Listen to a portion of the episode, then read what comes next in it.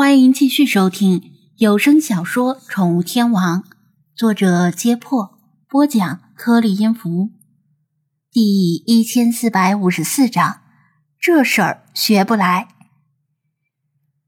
对于只见过一两次的初始者，人们往往习惯于用职业来记人。与其说是记住这个人的脸，倒不如说记住这个人的整体：脸、身体、气质。衣着，特别是具备鲜明职业特征的衣着，例如警服、护士服、拘束服，当然也包括修女服。梦里的东西在醒来之后本来就容易忘，而且张子安在梦里见到这位神父时，注意力更多的是放在他的衣服和职业上，对于他的脸只是一扫而过，只留下模糊的印象。怪不得他自称是在滨海市工作时，用词很含混。因为准确的说，神父并不能算一种职业，更不能算是一种工作。他们并不是服务于老板，而是服务于至高层次的神。你是南城区教堂的神父？张子安确认道。中年男人并不是刻意隐瞒自己的身份。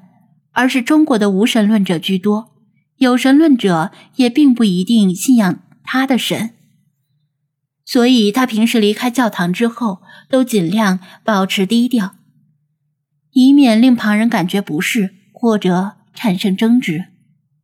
好在用不了多久，飞机即将离开中国大地了。中年男人微笑，向张子安伸出手。我叫克里斯，克里斯杨。张子安礼貌性的与对方握手，心里犹豫了一下，应该自称张子安还是 Jeff 张，最后还是选择了前者。介意我问一下吗？你是中国人还是？他好奇的问道，因为通常中国人即使有英文名。在中国人之间自我介绍时，也会说出中国名字。毕竟这里不是首都 CBD，到处都是尼克翠花罩以及奥利弗狗剩流。再加上对方特殊的身份，他他有理由怀疑对方并非中国人。果然，杨神父坦然承认道：“我在中国出生。”小时候随父母去了比利时，在那里长大，并且入籍。后来在比利时的根特大学读书时皈依，几年前回到了中国。杨神父非常的坦诚，一五一十的说出了自己的经历。而普通人初见时，顾忌的交浅言深，往往不会把自己的过去说的这么详细。张子安嘴唇微动，正想回应。刚才一直沉默的理查德却突然模仿他的声音说话了。其实我也差点进入根特大学，他说道。哦，这次轮到杨神父一怔，是吗？后来你改变主意了？张子安也懵逼了，自己头一次听说根特大学。这只贱鸟肚子里又在冒什么坏水？早知道，无论他怎么恳求，也要把它关进手机里。但事已至此，他只能微笑对着口型。理查德叹息一声，促狭的说道：“因为我发现跟特大这种事情是学不来的。”张子安明明气得快原地爆炸了，脸上却依然要保持着尬笑。神父，呵呵，两人都挺尴尬的，因为这种荤笑话不适合对正统的神职人员讲。还好这个时候飞机开始在跑道上滑行，提醒乘客不要离开座椅，并且关闭手机的广播，令尴尬的气氛没有维持多久。飞机滑行速度越来越快，并且随着猛的一下拉升。沉重的身躯离开了地面，扎入蓝天的怀抱。机舱内的气息微微放松，但飞机尚未飞入平流层，有可能受气流影响而发生颠簸，还不能离开座椅。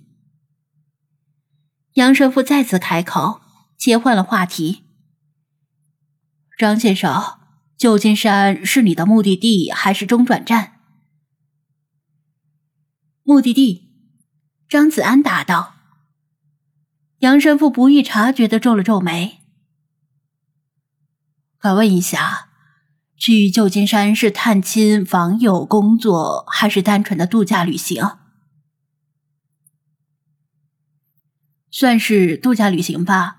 你知道，滨海市现在太热了，正好最近有空，去那边散心，外加避暑。张子安说道：“这也不算是欺骗。”杨神父点头。好吧，不过旧金山虽然是个好地方，但有时候还是比较乱的，一定要多加小心，特别是夜里，最好不要出门。我知道，我会小心的。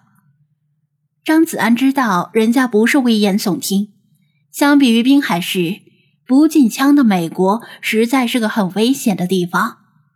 听说旧金山一到夜里就容易发生抢劫等恶性事件，如果兜里不常备十几二十美元，很可能因为被抢劫时掏不出钱而丢掉性命，这可不是开玩笑的。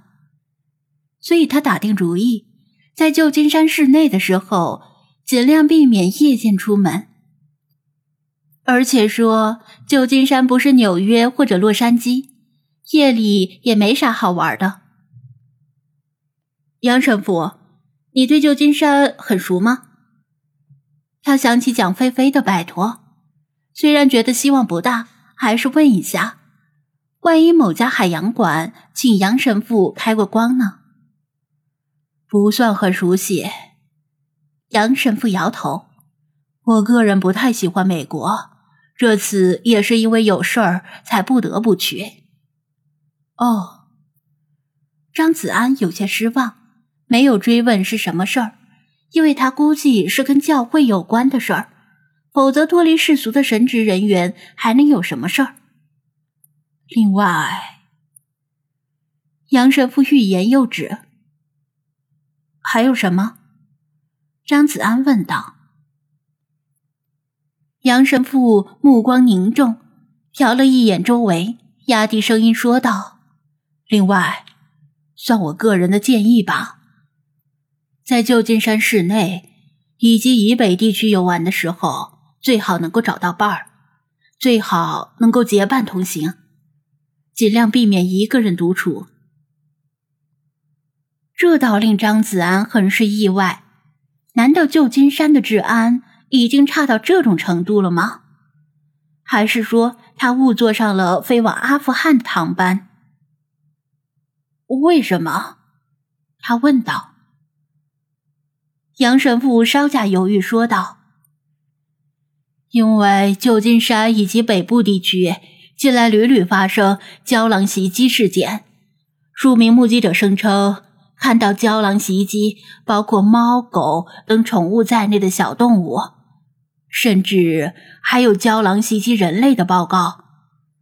虽说目前尚未造成人员伤亡，但你肯定不想成为首例，对吧？”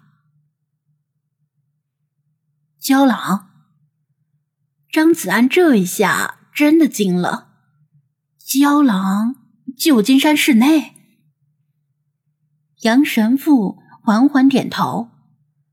按理说，胶囊一般不会主动攻击人类，但我们收到的目击者报告里说，胶囊状似疯狂，根本不怕人。当人类牵猫遛狗时，遭遇胶囊。如果人类不肯抛下猫狗独自逃走，郊狼甚至会冲上来主动攻击人类，而且这样的郊狼不止一只啊！